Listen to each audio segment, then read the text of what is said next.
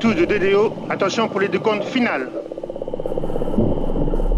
10, 9, 8, 7, 6, 5, 4, 3, 2, unité, top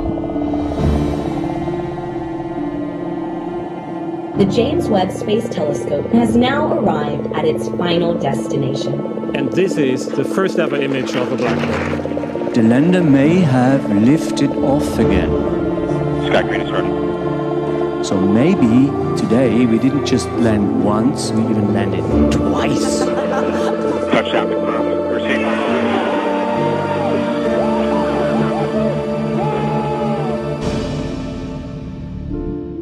Hallo bei AstroGeo, dem Podcast der Weltraumreporter. Ich bin Karl Urban.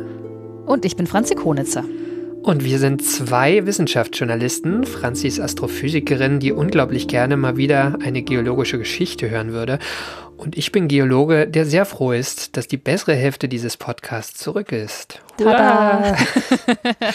Und wer sich nicht dran erinnert oder wer später in diesen Podcast eingestiegen ist, in diesem Podcast erzählen wir zwei uns eigentlich gegenseitig Geschichten, die uns entweder die Steine unseres kosmischen Vorgartens eingeflüstert haben oder die wir in den Tiefen und Untiefen des Universums aufgestöbert haben.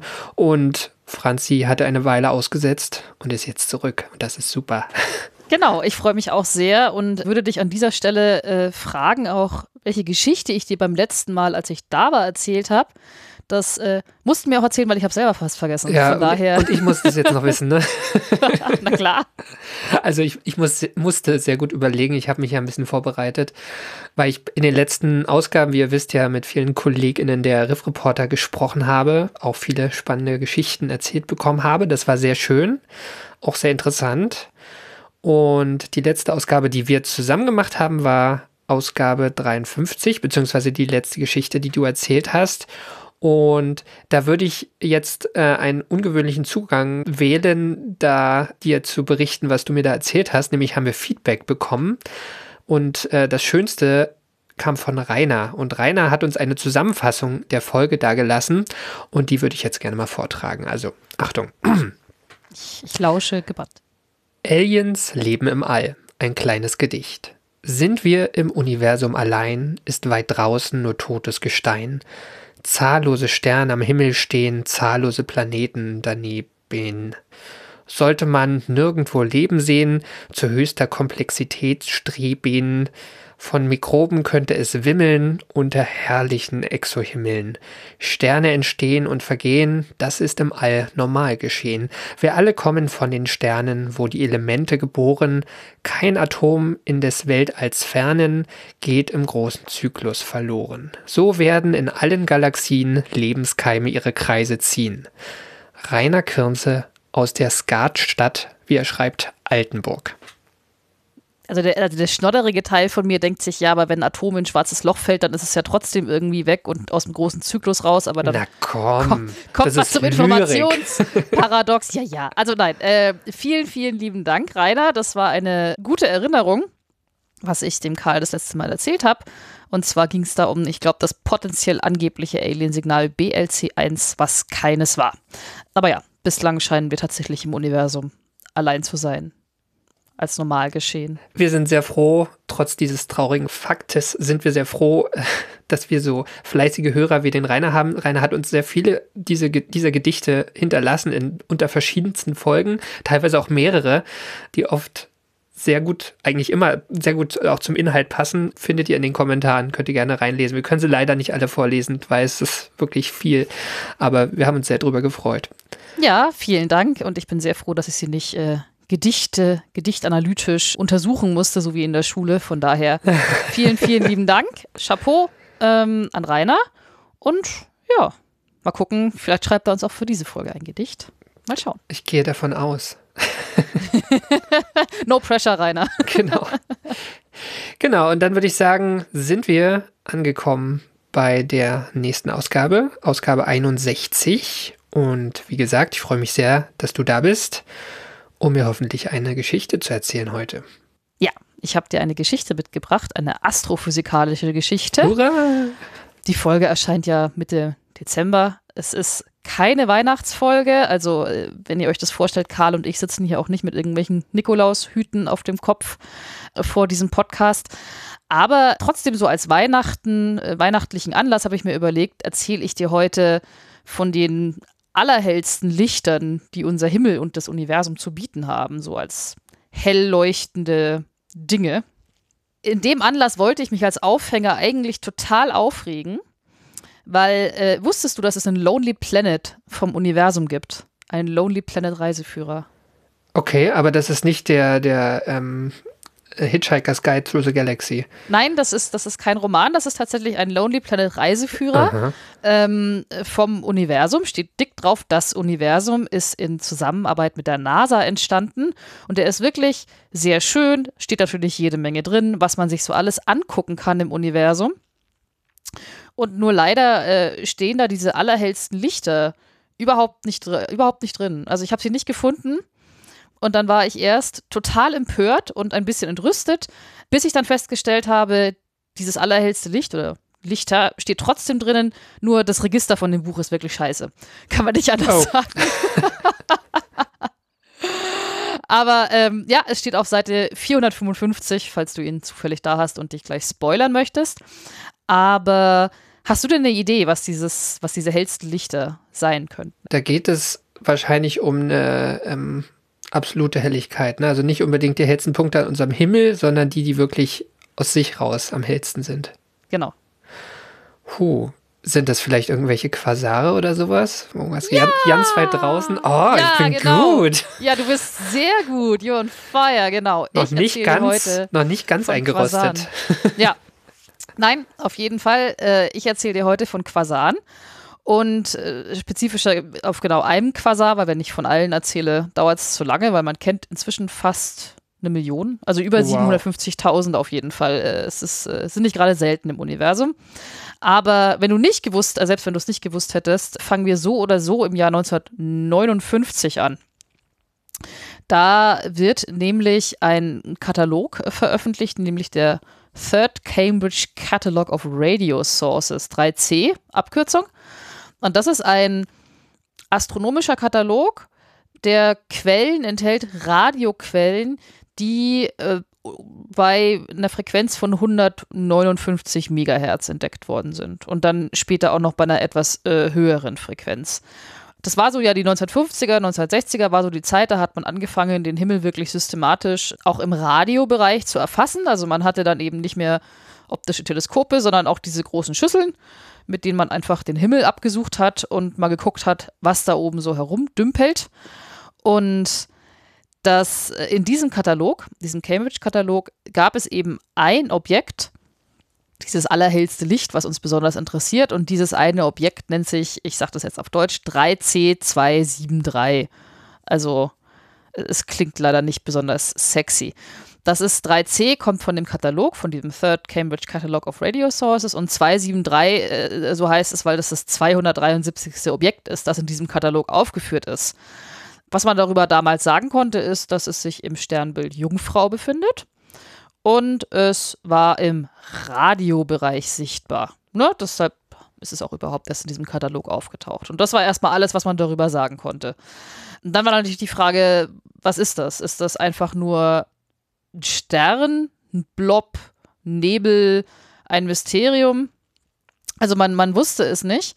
Man wusste es auch vor allen Dingen nicht, weil man zunächst keinen optischen Gegenpart finden konnte. Ne? Also du, du hast im Radiobereich geguckt und da war dann diese Quelle da, aber du konntest nicht dann ähm, im optischen Bereich schauen und sagen, okay, da ist ein Stern, von dem kommt das offensichtlich. Also man hatte, man hatte erstmal keine Ahnung. Und dann gab es aber schon ein paar Jahre später, 1963, wurde äh, 3C273 und ich bin immer noch traurig, dass es da keinen sexieren Namen gibt, weil ich jetzt die ganze Folge 3C273 sagen muss.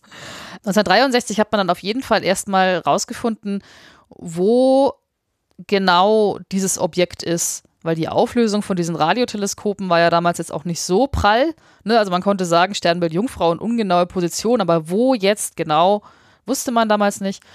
Und das konnte man damals dann eben rausfinden, weil dieses Objekt dann genau vom Mond bedeckt wurde. Es gab eine lunare Okkultation, eine lunare Bedeckung. Und anhand dessen konnte man eben die genaue Position von diesem Quasar, kann ich jetzt auch schon sagen, eben bestimmen. Und dann konnte man auch das Spektrum genauer bestimmen, nämlich im Radiobereich, wie das genau aufgebaut ist, verteilt ist. Und dann hat man nämlich auch einen optischen Gegenpart gefunden. Also nicht nur, dass es im Radiobereich aufgeleuchtet ist, sondern auch im optischen Bereich. Und das sah aus wie ein Stern tatsächlich. Also man, man hat dann da nachgeschaut und gesehen, es ist ein Stern mit einer scheinbaren Magnitude von ungefähr 13 mit dem bloßen Auge nicht sichtbar. Das sind nur Objekte bis zu einer Magnitude von 6. Ne? Geht, bei den Magnituden geht es, je, je, je, größer die Zahl, desto äh, dunkler ist es quasi. Also 13 ist mit, dem, ist mit dem bloßen Auge nicht mehr sichtbar. Aber man hat eben einen optischen Gegenpart gefunden und das sah eigentlich aus wie ein Stern. Und das war aber irgendwie noch so ein komisches Dings dran, so eine Art Jet, was irgendwie von dem Stern in Anführungszeichen so weggeführt hat. So. Also man wusste, da ist definitiv ein Objekt, man kann es auch im sichtbaren Bereich sehen, aber was ist es denn nun? Und dann gab es einen Forscher, einen Astrophysiker niederländischer Herkunft, hat in den USA geforscht, Martin Schmidt. Und dem ist es gelungen, dass er nun ein Spektrum im optischen Bereich von diesem Stern aufgenommen hat. Also nicht nur äh, ein Teleskop und quasi ein Bild gemacht und gesagt hat, oha, da ist ein heller Punkt, sondern er hat ein Spektrum aufgenommen wo das Licht ja in seine Einzelteile so ein bisschen zerlegt wird und man dann äh, eben gucken kann, was ist denn in diesem Objektgebilde, was sind denn da für chemische Elemente? Und was er gefunden hat, waren erstmal vier Linien, die sahen aber ein bisschen komisch aus. Also er hat eine Weile gebraucht und dann ist er draufgekommen, dass diese, dass diese vier Linien waren die sogenannten Balmer-Linien. Hast du davon in der Schule noch gehört? Oder in der Geologie? Ah, das ist irgendwas mit dem Wasserstoff, ne? Mhm, genau. Er hat die Linien von Wasserstoff gefunden und die Balmer-Linien sind die Linien, die entstehen, wenn das Elektron im angeregten Zustand auf das zweite Energieniveau zurückfällt. Also nicht auf das Grundniveau, sondern auf das zweite. Das ist aber eigentlich auch vollkommen egal, was da genau im Wasserstoff passiert. Wichtig ist zu wissen, Astronominnen und Astronomen kennen diese Balmer-Linien. Das ist ein bestimmtes Muster in einem Spektrum von einem Stern. Dass da, Wasser, dass da Wasserstoff ist, ist jetzt nicht prinzipiell überraschend, aber sie wissen auch sehr genau die Wellenlängen, bei dem das erscheint. Und die Wellenlängen von diesem Objekt, was eben dieser Martin Schmidt da angeschaut hat, von diesem 3C273, wies diese vier Linien auf, aber die waren verschoben. Und zwar waren die rot verschoben. Also wenn sie normalerweise ein bisschen bläulich erscheinen, dann waren sie jetzt ins rötlichere verschoben. Und diese Rotverschiebung konnte man auch schon damals dann messen, weil man kannte ja die Linien auf der Erde. Und da kam eben raus, es war eine Rotverschiebung von 0,16. So. Und er hat dann auch noch ein paar andere Linien von diesem Objekt gefunden.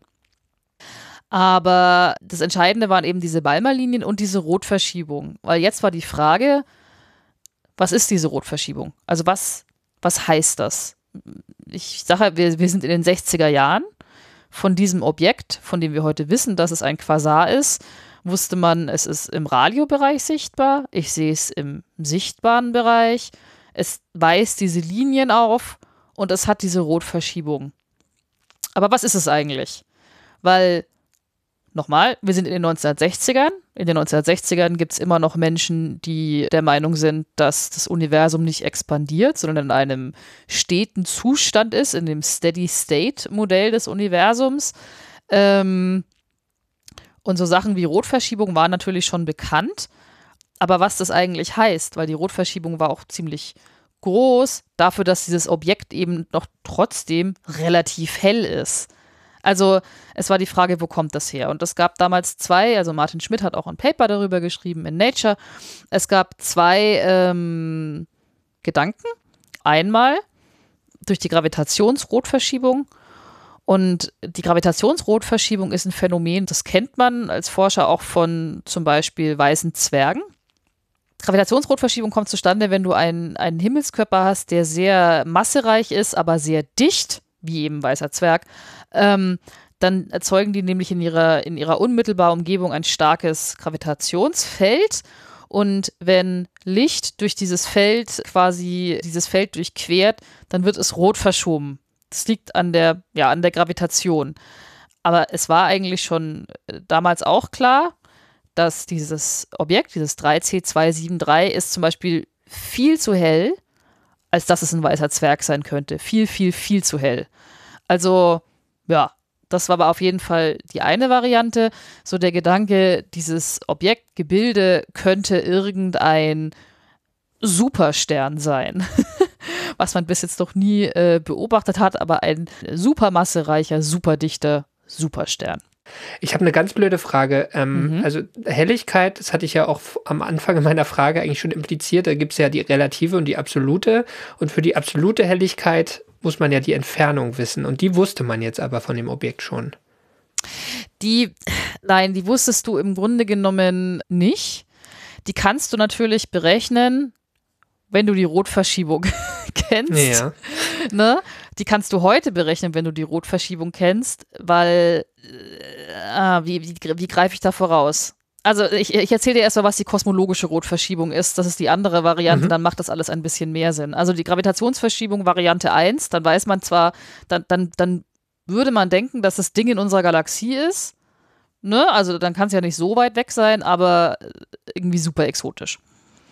Und die kosmologische Rotverschiebung hingegen, wo das Licht auch ins, ins Rötliche verschoben wird, das kommt durch das expandierende Universum selbst. Und das heißt halt, dass sich alles ja von allem immer mehr entfernt. Und dadurch ist auch ein Objekt, was sehr weit weg von uns ist, entfernt sich ja von uns. Und damit ist das Licht rot verschoben. So. Das ist bei, der, bei der kosmischen Hintergrund, Mikrowellen-Hintergrundstrahlung, hatte ich dir ja auch schon mal ähm, die Geschichte erzählt von dem Signal, was da zu Staub zerfiel.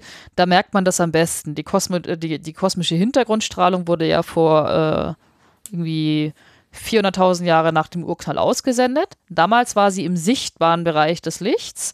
Das Universum dehnt sich aus seitdem, damit auch die Strahlung. Und deshalb äh, wird das Licht immer ins Rötlichere verschoben. Rötlicher wird also immer langwelliger und ist heute im Mikrowellenbereich anzutreffen. So. Und das nichts anderes passiert bei der kosmologischen Rotverschiebung. Nur bei einem Objekt wie diesem hier, bei 3C273, wäre es ja noch nicht ganz so weit weg und deshalb ist das Licht tatsächlich im sichtbaren Bereich vom bläulichen ins rötliche verschoben. Wenn es noch weiter weg wäre, dann wäre es dann auch irgendwann im Radiobereich oder, oder wie auch immer. So. Und damit ist auch äh, die Frage, wie bestimme ich, wie bestimme ich die Entfernung zu, zu Objekten? Also wenn das bei 3C273 eine kosmologische Rotverschiebung ist, dann, wenn ich weiß, wie schnell das Universum expandiert, kann ich ausrechnen, wie weit dieses Ding weg ist. Aber dazu brauche ich was, das nennt sich den Hubble-Parameter. Und der Hubble-Parameter, auch das ist eine Geschichte, die werde ich dir irgendwann mal erzählen. Das wurde auch schon von Hörerinnen und Hörern angemerkt. Es ist zurzeit eine etwas äh, berühmte Kontroverse oder Problemchen. Wie groß dieser Hubble-Parameter ist, davon hängt natürlich dann raus, welche Entfernung du bekommst. Und wenn du den nicht genau kennst, dann ist doof. Äh, und damals kannte man den eben nicht genau. Damals hat man, also heute wissen wir, dass es ungefähr ein Wert ist von 72. Die Einheiten kriege ich immer nicht ganz hin, aber 72 oder eben 69. Damals hat man einfach 100 angenommen und ist auf, einen, ist auf, dann auf eine falsche Entfernung gekommen, aber die Größenordnung passt so ungefähr. Aber damit wusste man, dieses Ding ist super weit weg. Also es wäre dann ungefähr äh, über, es wäre über zwei Milliarden Lichtjahre weg. Okay, also das war klar sozusagen. Es ist sehr weit weg und deswegen war klar, das Ding ist sehr hell. Genau. Ja. Also, ähm, und also das Problem, das, das waren so diese beiden, äh, das war bei 3C äh, 273 so diese beiden Dinger. Entweder es hat eine große Gravitationsrotverschiebung, dann aber wüsste man, dass es vielleicht nur 10 Kilometer groß ist. Also es wäre winzig, um diese riesen Rotverschiebung hinzukriegen. Dann müsste es aber nicht nur diese Rotverschiebung hinkriegen, sondern eben auch diese, diese Balmer-Linien von diesen Energieniveaus. Und das alles zusammen ergibt irgendwie überhaupt gar keinen Sinn. Also physikalisch bekommt man das super schwer zusammen. Und das wusste man damals auch schon. Also richtig, richtig schwierig. Oder Die andere Variante ist eben, es ist eine kosmologische Rotverschiebung, dann wüsste man, dann wäre das Objekt super schnell unterwegs, weil es sich ja super schnell von uns entfernt, um überhaupt diese Rotverschiebung zu kriegen. Dann wüsste man, es wäre super weit entfernt, aber man wüsste immer noch, es wäre immer noch recht klein. Also recht klein, es wäre ein paar Lichtjahre groß. Also es ist, Mhm. und, und, und es wäre eben sehr, sehr, sehr, sehr hell, weil es eben so weit weg ist. Und dann ist die Frage, ja, welches dieser beiden Übel nehme ich denn nun? Okay, es war beides irgendwie so ein bisschen unreal, wirkte beides ein bisschen unrealistisch. Aus damaliger Sicht. Ja, aus, aus damaliger Sicht bei dem einen eben dieser, dieser winzig kleine Superstern und bei dem anderen dieses super weit entfernte Objekt, was aber mit irgendwelchen Mechanismen diese, diese Riesenmenge an Strahlung Mhm. hinbekommt, damit es eben mit dieser Riesenentfernung immer noch so gut sichtbar ist. Also man wusste nicht, was, was kann das sein. Und Martin Schmidt hat tatsächlich aber schon, er hat auch in seinem, in seinem ursprünglichen Paper eben diese beiden Möglichkeiten aufgezählt und ist dann zu dem Schluss tatsächlich gekommen, dass man nur, äh, also nur indem man die Parallaxe messen würde, wenn sich das Objekt bewegt, wenn man es von verschiedenen äh, Stellen im Sonnensystem beobachtet, dann könnte man rausfinden, dass es wirklich in unserer eigenen Galaxie ist. Also das wäre dann die Superstern-Variante. Aber auch Martin Schmidt ist damals schon rausgekommen, tatsächlich, dass es wahrscheinlich ein extragalaktisches Objekt ist. Und er hat damals geschrieben, an extragalactic origin seems most direct and least objectionable. Also er hat gesagt, gegen, gegen diesen extragalaktischen Ursprung, so ist es super weit weg, aber was es genau ist, wissen wir nicht. Das äh, erscheint tatsächlich ja am realistischsten. Ausschlusskriterium, ja. Ausschlusskriterium. Genau. Und in der Zwischenzeit können wir aber schon mal die offizielle Bezeichnung für dieses Objekt 3C273 ähm, einführen. Denn man hatte natürlich auch schon andere Objekte entdeckt, die ähnlich waren wie 3C273 in unterschiedlichen Entfernungen, aber die sahen ungefähr ähnlich aus und deshalb hat man das Quasar benannt. Und Quasar steht tatsächlich für Quasi-Stellar Radio Source. Also der Stern steckt noch drin, ja. Ja, Quasi-Stellar. Quasi. Quasi-stellar, quasi-stellar heißt das, es hat überhaupt nichts mit einem einzelnen Stern zu tun. Aber es macht A eine gute Abkürzung und B ist es quasi-stellar, weil es in den Teleskopen, in den, Ra in den Radioteleskopen, schaut es tatsächlich aus wie ein Stern. Und was, Mhm. was das heißen will, ist, es ist ein Punkt. Mhm. Also es ist jetzt kein Böppel, es ist kein Nebel, es hat keine Struktur, sondern es erscheint als punktförmige Quelle und deshalb quasi-stellar. Mhm. So, obwohl es ja, nichts mit Sternen zu tun hat. Und Radio Source ist klar, weil man es eben zuerst im, im Radiobereich entdeckt hat. Wobei diese neu benannten Quasare in allen möglichen Wellenlängenbereichen Strahlung ausschicken. Also äh, Radio und auch teilweise Röntgen und optisch ja sowieso. Da hat man ja auch 3C273 entdeckt. Also Sind die da auch so hell in den anderen Bereichen? Tatsächlich heller. Äh, Aber zum Beispiel auch Röntgen, Röntgenastronomie war ja damals auch erst so am, am, am, Werden, am Kommen. Die sind da tatsächlich heller und man weiß auch inzwischen, dass nur 10% aller Quasare radiolaut sind. Also Ja. tatsächlich siehst du nur 10% aller Quasare gut im Radiobereich und die restlichen 90% geben sich im Radiobereich eher bedeckt, aber halt nicht in anderen Wellenlängenbereichen.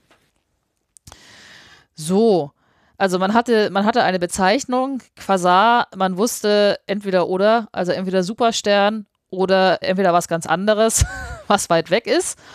Und es ist kein Superstern. Sorry, es ist also so, so, so, so romantisch sind wir in dieser Weihnachtsfolge nicht. Pech gehabt. Aber, ja, hm. Aber ein Quasar ist ein aktiver galaktischer Kern, ein AGN. Und äh, was ist ein aktiver galaktischer Kern? Ein aktiver galaktischer Kern. So.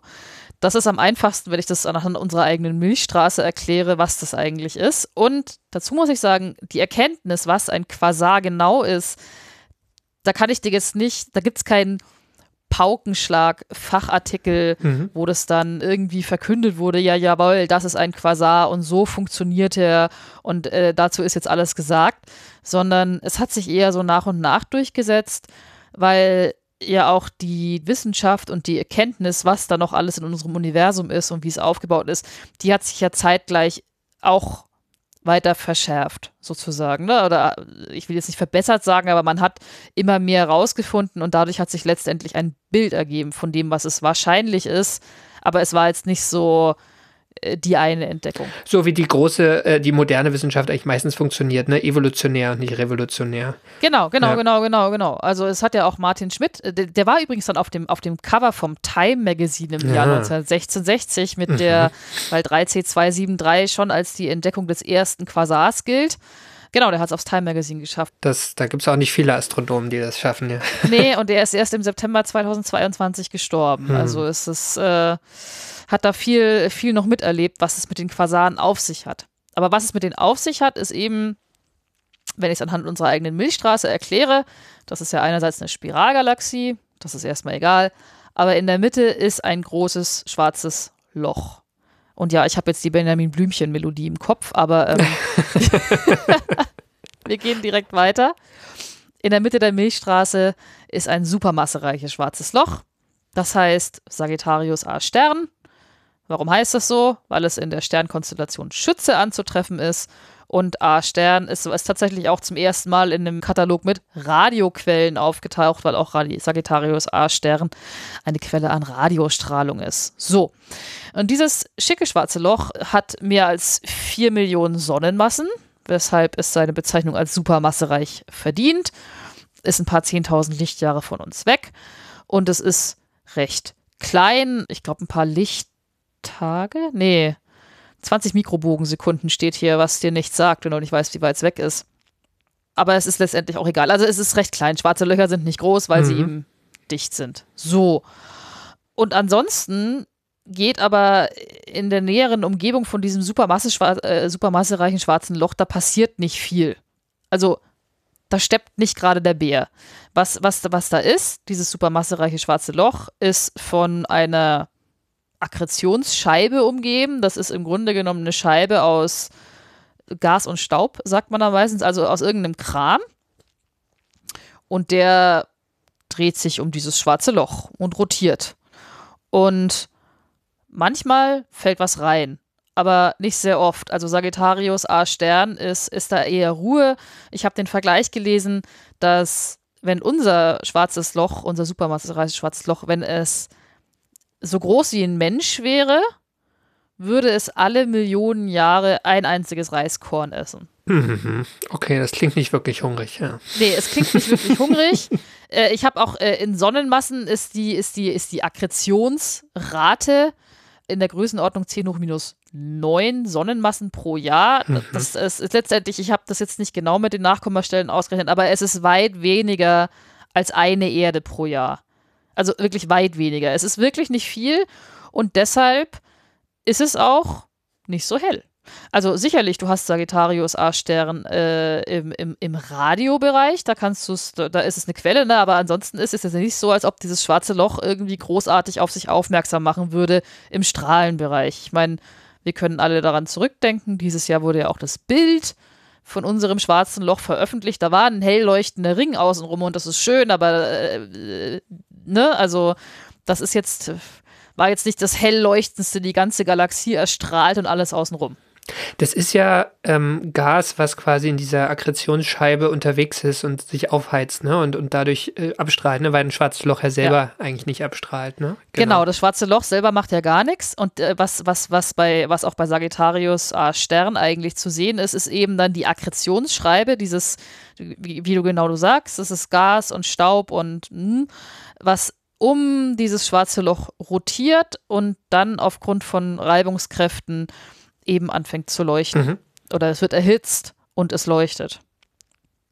Aber sehr hell ist es nicht. So. Und nachdem wir jetzt die etwas, äh, oder nachdem ich jetzt die etwas langweilige äh, Version in unserer Milchstraße erzählt habe, äh, kann ich dann auch sagen, dass es bei einem Quasar schon ganz anders ausschaut. Das ist, wie gesagt, ein aktiver galaktischer Kern. Und ein typischer Quasar ist ja so hell und deshalb weiß man, muss dieser typische Quasar sehr viel mehr essen. Weil ich meine, das habe ich gesagt, aktiver galaktischer Kern, aber was heißt das eigentlich? Das heißt, ein Quasar ist ein, supermasse, ein supermassereiches schwarzes Loch im Zentrum einer Galaxie, deshalb galaktischer Kern. Und aktiv ist er, weil er sehr viel mehr, um es zu vermenschlichen, frisst als andere supermassereiche schwarze Löcher. Ich habe ja gesagt, unser supermassereiches schwarzes Loch Sagittarius A Stern ist weniger als eine Erde im Jahr oder verschluckt weniger als eine Erde im Jahr und ein Quasar verschluckt bis zu zehn Sonnenmassen im Jahr. Also, also, also Größenordnungen mehr. Also ich glaube eine Million mal mehr, wenn es überhaupt reicht. Hast du das auch in Reiskörner pro menschlichen Körper umgerechnet? Das würde mich jetzt interessieren. Nein. Oh. ich war mit Mathe war ich sehr faul in dieser Folge. Ich erzähl nur ein. Okay, aber mehrere Erden, also äh, mehrere Sonnen, also das ist ja schon. Mehrere Erden. Ich kann dir, ich kann Ja. dir sagen, wat- die Erde ist irgendwie 10 hoch 24 Kilogramm. Eine Sonne, also unsere, unsere Sonne, Sonne ist 10 hoch 30. Mhm, Das ist ja schon sechs Größenordnungen mehr. mhm. Und dann verschluckt ein Quasar bis zu 10 Sonnenmassen. Also äh, da hast du sieben Größenordnungen mehr. Ja. Also er Okay. Eine Menge. Und deshalb heißt natürlich auch, dass sich eine Menge Material um ihn rum bewegt, um es rum bewegt, um dieses schwarze Loch. Und deshalb ist es auch so verflixt hell, weil es einfach eine Menge Schnodder ist, sage ich mal, der sich um dieses supermassereiche schwarze Loch bewegt und der es eben zu einem sehr aktiven galaktischen Kern macht. Und dazu kommt noch die Energieumwandlung ist sehr effizient eigentlich bei einem schwarzen Loch. Also das fand ich eigentlich mit das Interessanteste, wenn du dir unsere Sonne überlegst. Hier scheint schön vor sich hin. Die kann zum Beispiel mit, der, mit den Umwandlungsprozessen von Wasserstoff zu Helium, äh, mit dem üblichsten Umwandlungsprozess, der in unserer Sonne läuft, da werden nur 0,7 Prozent der Masse wirklich in Energie umgewandelt. Also 0,7 Prozent. Es ist ähnlich schlecht wie eine Glühbirne. Ja. Ja, außer dass halt vor der Sonne mehr da ist als vor der Glühbirne. Ja. Deshalb fällt uns das nicht so auf. Also wir wären immer noch happy, wenn wir 0,7 Prozent äh, Masse in Energie umwandeln könnten. Mit äh, äh, erdengemachter Kernfusion gelingt uns nicht, Mhm. aber auf jeden Fall die Sonne ist eigentlich super ineffizient. Während ein schwarzes Loch, da ist die Gravitationsenergie so hoch, dieses Gravitationspotenzial, das schafft tatsächlich je nach schwarzem Loch bis zu 30 Prozent der Masse in Energie umzuwandeln. Also, was eine Menge ist, wenn du dir denkst, ob 0,7 Prozent versus 30 Prozent ist schon eine Menge, naja, nicht Holz, aber halt Energie, Mhm. die dann tatsächlich rausgeballert wird. Und deshalb leuchtet auch eben Quasar so hell. A, es ist eine Menge Material. B, die Umwandlungsprozesse sind in dem Sinn wahnsinnig effizient. Und was macht ihn auch noch so hell? Oder was macht ihn zu so dem allerhellsten Licht, von dem ich dir heute die ganze Zeit äh, schön äh, nicht weihnachtlich erzähle, ist, dass Quasare über eine relativ lange Zeit das ja auch durchhalten.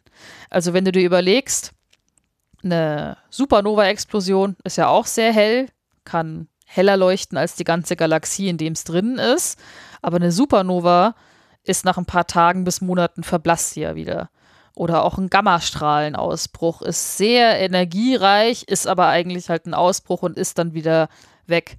Und ein Quasar hingegen kann das, kann dieses, kann diese Energie über äh, ja, Jahre durchhalten. Also vielleicht sogar bis zu Millionen von Jahren, aber ne, also es ist einfach super hell. Genau.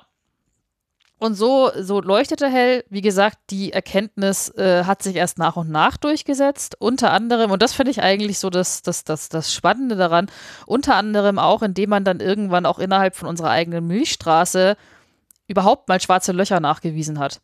Zum Beispiel ähm, Cygnus X1.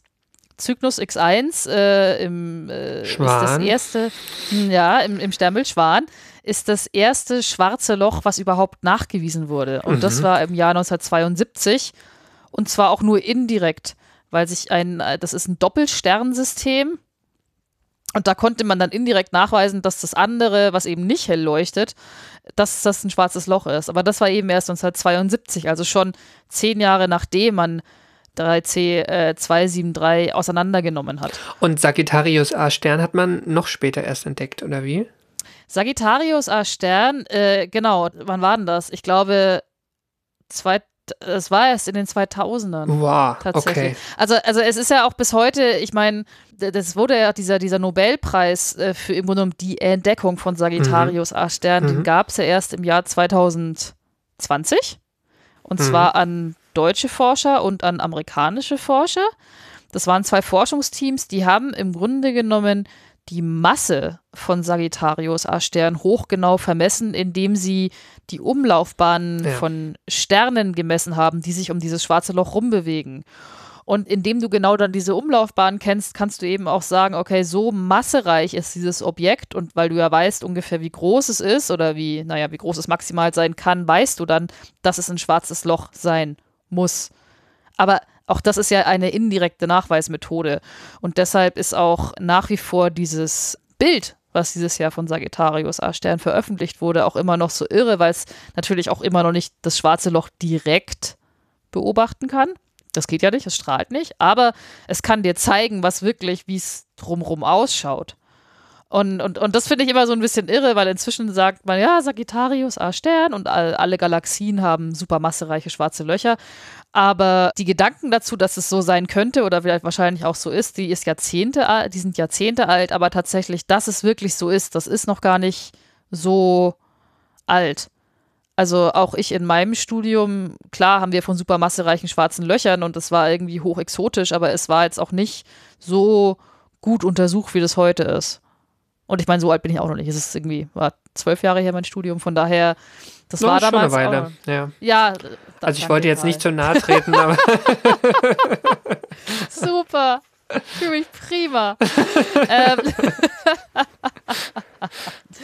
nee, aber damit nur sagen, diese Geschichte, dass supermassereiche schwarze Löcher wirklich im Zentrum von, äh, man denkt ja heute eigentlich allen großen Galaxien sind, das ist noch nicht so, so alt, diese Erkenntnis. hm.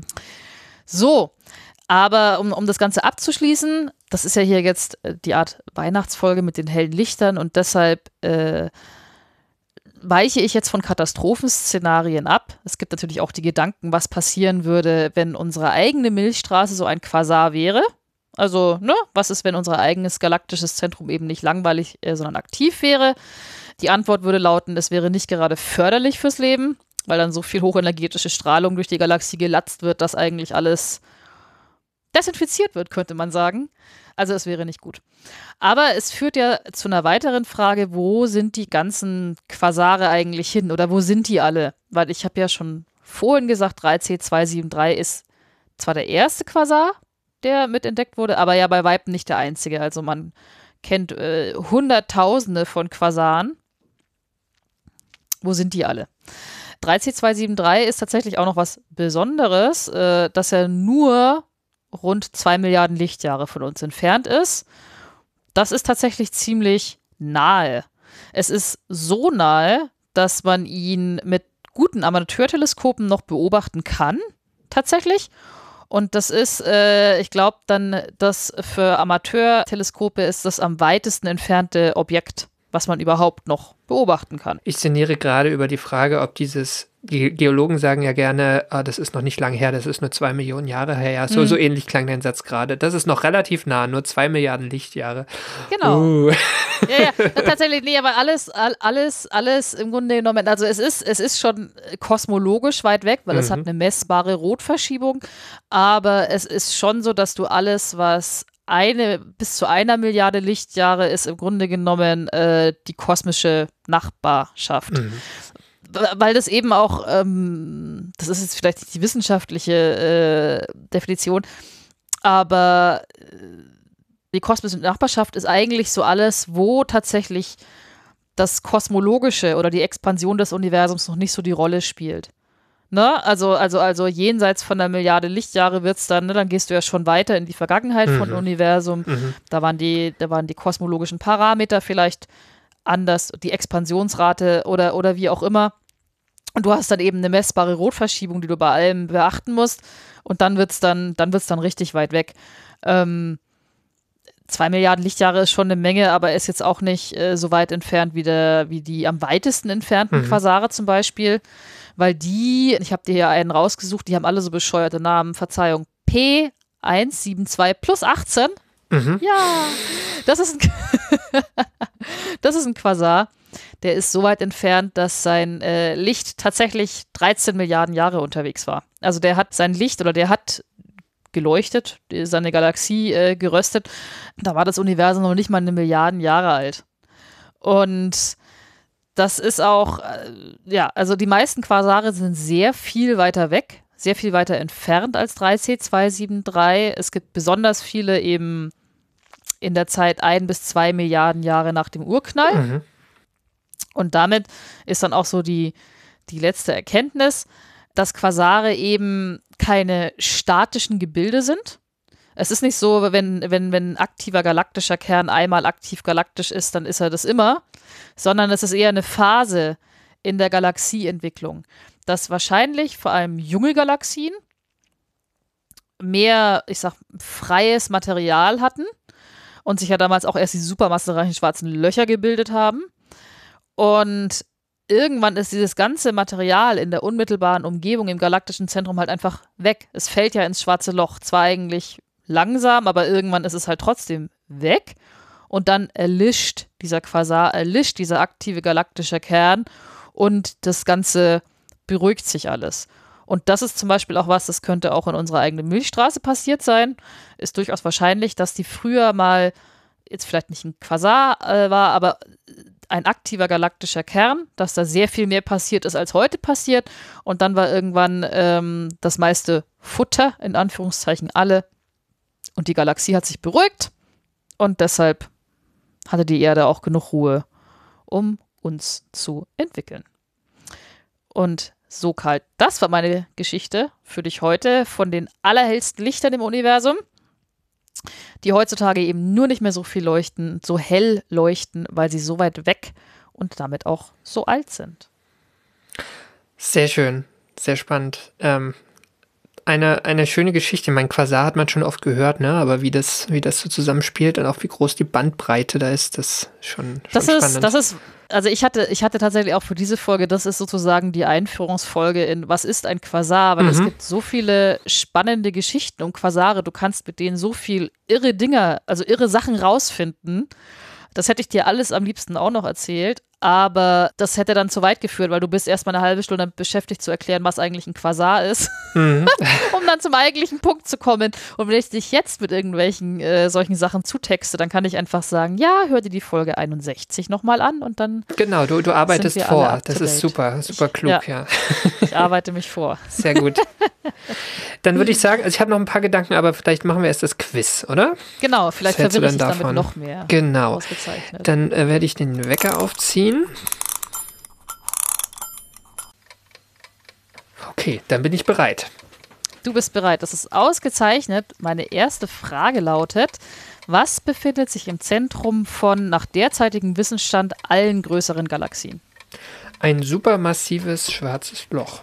Ein supermassereiches schwarzes Loch, aber richtig. Okay. Das habe ich ja gemeint. Ja, das ist, das ist so ein Pet Peeve. Das wird auch immer, weil es ja auf Englisch Supermassive Black Ja. Hole, aber massiv ist ja eigentlich nicht. Aber es, ist, es hat sich inzwischen durchgesetzt. Ich habe auch schon Mhm. aufgegeben. Frage 2. Wofür steht das Kunstwort Quasar? Für quasi-stellares Radioobjekt. Ja. Auf Deutsch. Es ist schön, es ist schön, wenn solche Fachbegriffe auch auf Deutsch funktionieren, finde Ja. ich. Frage 3. Was ist denn Quasar? Was ist ein Quasar? Das ist Mhm. ein, Moment, ein Objekt, was am Himmel eigentlich im Radiobereich, also damals, als man es entdeckt hat, zumindest äh, punktförmig äh, nur erscheint, ähm, was aber zu den äh, hellsten Objekten, die man so am Himmel findet, gehört. Ähm, und eigentlich ist es ein aktiver Galaxienkern. Genau. Was davon wolltest du jetzt hören? Alles, oder? Alles, alles, gut. alles. Mir alles. Frage 4. Wodurch unterscheidet sich ein Quasar von einem normalen galaktischen Zentrum? Ähm, dass, dass er aktiv ist, also dass er äh, sehr, sehr viel Masse, also quasi das, das super massive schwarze Loch sehr, sehr viel Masse konsumiert. Und Ja. ähm, da, dadurch, äh, das bedingt letztlich auch die, die Abstrahlung. Ja. Juhu. Und Frage Nummer 5. Wie viele Quasare kann ich mit bloßem Auge am Nachthimmel sehen? Äh, oh nein. du, musst, du musst mich noch irgendwo fangen. Ähm, fünf. Nein. Keins. Achso, ich habe ja keine Radioaugen, ne?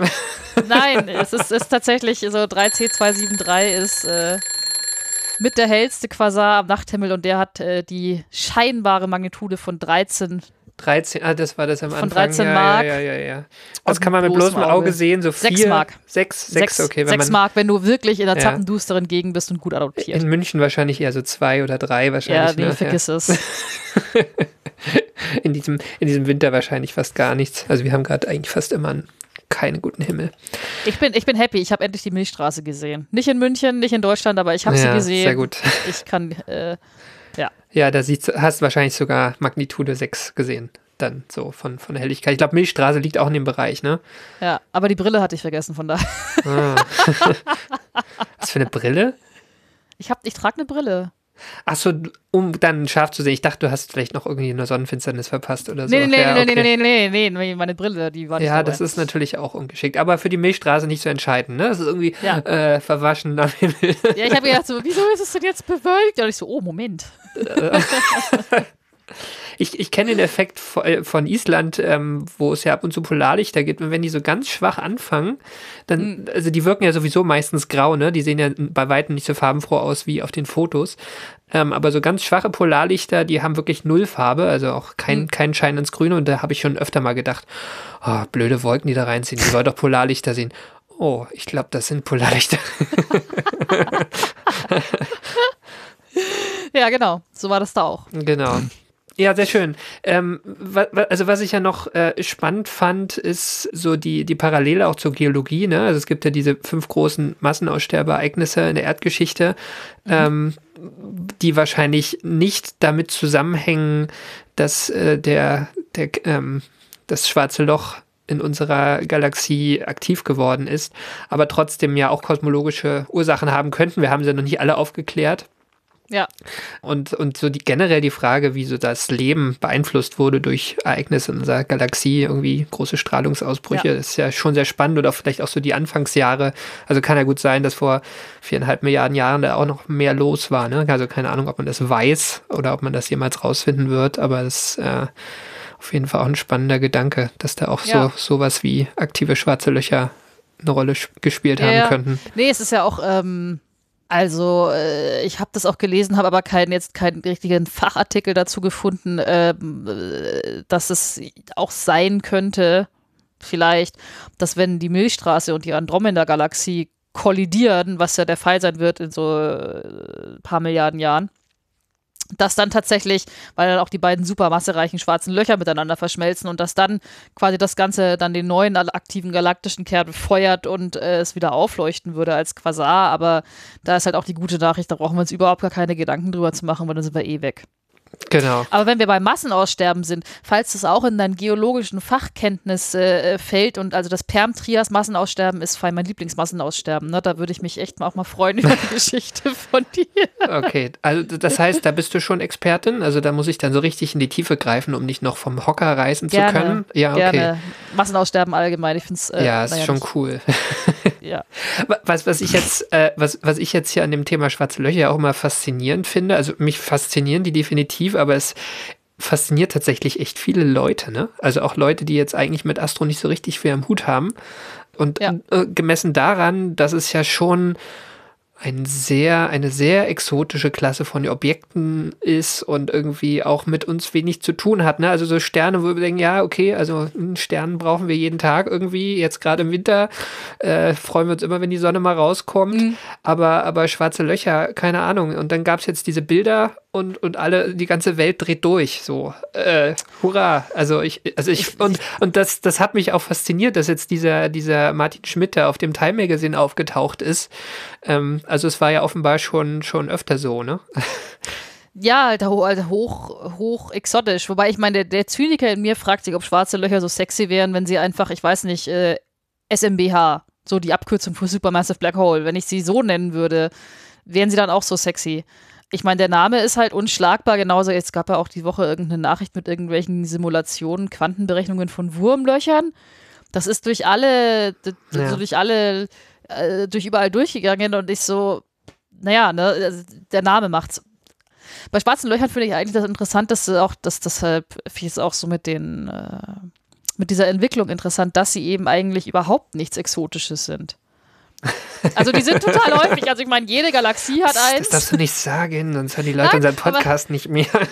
Doch, das ist halt, nur, weil, nur weil was häufiges heißt halt, dass es nicht spannend ist. Aber jede Galaxie hat eins, äh, ein super massereiches und dann äh, massereiche Sterne explodieren zu schwarzen Löchern. Ich meine, der Grund vielleicht, warum, ja, Stephen Hawking hat es ja auch ein bisschen sexy gemacht, dann Ja, hast du dieses klar. Informationsparadox und letztendlich ist vielleicht auch, was sie für Forscher so, hm, ja, ich sag mal, ja, tatsächlich sexy macht, ist, äh, dass sie halt nicht äh, physikalisch verstanden sind. Du kannst sie ja derzeit nicht Ja. äh, physikalisch verstehen, weil uns die Theorien dazu fehlen. Aber es klingt halt auch cool.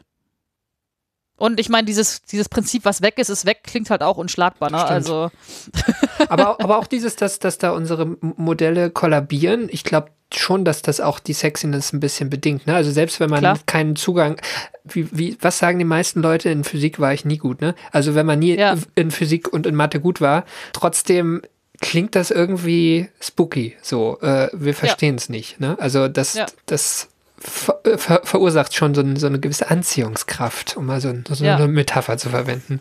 ja. Ja. Wobei halt auch, das ist äh, ein Missbranding auch. Es ist ja auch immer, dann, dann, liest man irgendwann was von irgendwelchen Schwerkraftmonstern und, ja, ja. und, und, und äh, Energiemonster. Und, und ich denke mir so, aber eigentlich, das habe ich ja heute auch erzählt, eigentlich äh, so, so ein schwarzes Loch ist eigentlich, es ist halt furchtbar dicht, dafür kann es ja halt aber nichts. Also im wörtlichen Sinne, nicht im übertragenen Sinne. Das ist ja auch, auch der, der Wirkungsradius ne, von so einem schwarzen Loch ist super klein. Also da, da, da passiert gar nichts. Es ist ja nicht so, als ob das wie so ein Staubsauger so Ja, genau. und dann ist irgendwann ja. alles weg. Und das ist ja nicht. Der Wirkungsradius ist super klein. Es frisst überhaupt nicht so viel. Also ja. Aber, aber gut, ich, ich will sie jetzt auch nicht entsexifizieren. weil, Nein, Ja, das, das, das schaffst du, glaube ich, auch nicht. sehr gut. Okay, dann würde ich sagen, ähm, hören wir uns bald zur nächsten Quasar-Folge von dir wieder, ne? Sehr gerne. Und machen hier einen Deckel drauf. Ja. Jo, dann würde ich sagen, das war sie, die 61. Ausgabe von AstroGeo. Wir danken allen, die unsere Arbeit unterstützen. Das sind die regelmäßigen AbonnentInnen der Weltraumreporter, dem Online-Magazin. Das Abonnement kostet 3,49 Euro im Monat. Und genauso danken wir den Flatrate-Abonnentinnen der Riff Reporter. Die Riff Reporter, das ist eine Genossenschaft von über 100 freien und unabhängigen Journalistinnen und Journalisten, die zu vielen relevanten Themen arbeiten, nicht nur zu schwarzen Löchern. Alles frei von Werbung und Trackern und recherchiert unter strengen journalistischen Standards. Jedes Abo bei den Riff Reportern hilft uns, aber auch euch, denn ihr erhaltet Zugang zu allen vielfältigen und tiefgründigen Recherchen. Und wir danken wärmstens auch allen, die diesen Podcast direkt unterstützen. Das hilft uns, die Fixkosten dieses Podcasts zu decken. Das ist schon mal super. Leider noch nicht für viel mehr und deshalb freuen wir uns weiter über eure Unterstützung auf Steady oder über direkte Überweisungen. Alle Möglichkeiten, uns finanziell zu unterstützen, findet ihr auf unserer Webseite astrogeo.de. Und wenn euch die Folge gefallen hat, könnt ihr uns einen freundlichen Kommentar bitte hinterlassen oder eine Bewertung bei iTunes, Spotify direkt auf unserer Webseite oder wo immer ihr diesen Podcast hört. Oder ein Gedicht. Oder ein Gedicht. Auch möglich. Also alle vorlesen können wir nicht, aber, aber, aber ja, genau. Ähm.